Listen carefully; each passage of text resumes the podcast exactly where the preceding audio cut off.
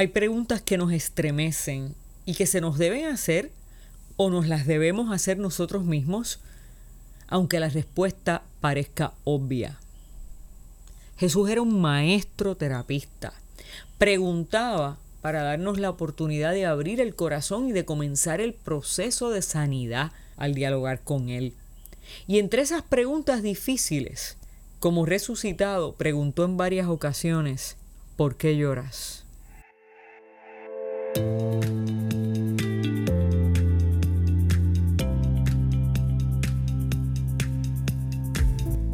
Mujer, ¿por qué lloras y a quién buscas? Ella pensando que era el que cuidaba el huerto, le dijo, Señor, si usted se lo ha llevado, dígame dónde lo ha puesto para que yo vaya a buscarlo.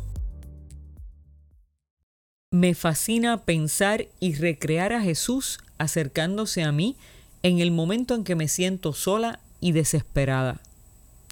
María Magdalena demostró no solo tristeza, sino desesperación. Ni siquiera le contesta, ni siquiera reflexiona sobre el motivo de su dolor, de su llanto. Así nos pasa frente a las pérdidas, ya sean materiales o intangibles. El dolor puede ser tan profundo que nos nuble el entendimiento. Por eso Jesús trata de aterrizarnos a nuestra realidad para poder enfrentarla y comenzar el proceso de sanidad y de restauración. Pero el estado emocional de María es tal, su desesperación es tal que no contesta. Se enfoca en buscar lo que ha perdido, en ese caso la persona tan significativa para su vida.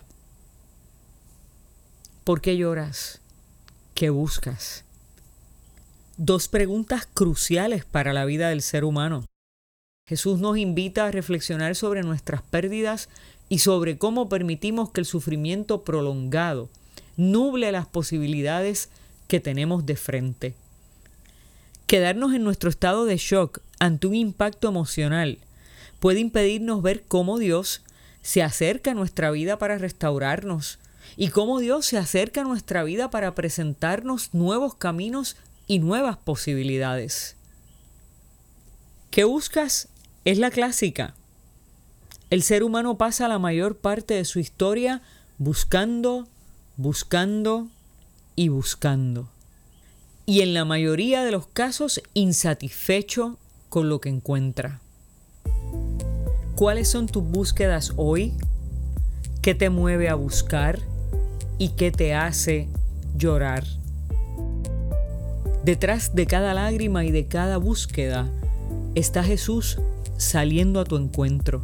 Jesús nos detiene y nos llama por nuestro nombre para que podamos reaccionar y ver nuevas posibilidades que llegan con su presencia.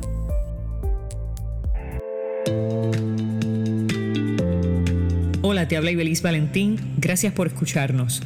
Si este mensaje ha sido de bendición a tu vida, compártelo en las redes sociales. También puedes suscribirte a través de Apple Podcast o de Spotify Podcast. Que Dios te bendiga y hasta la próxima.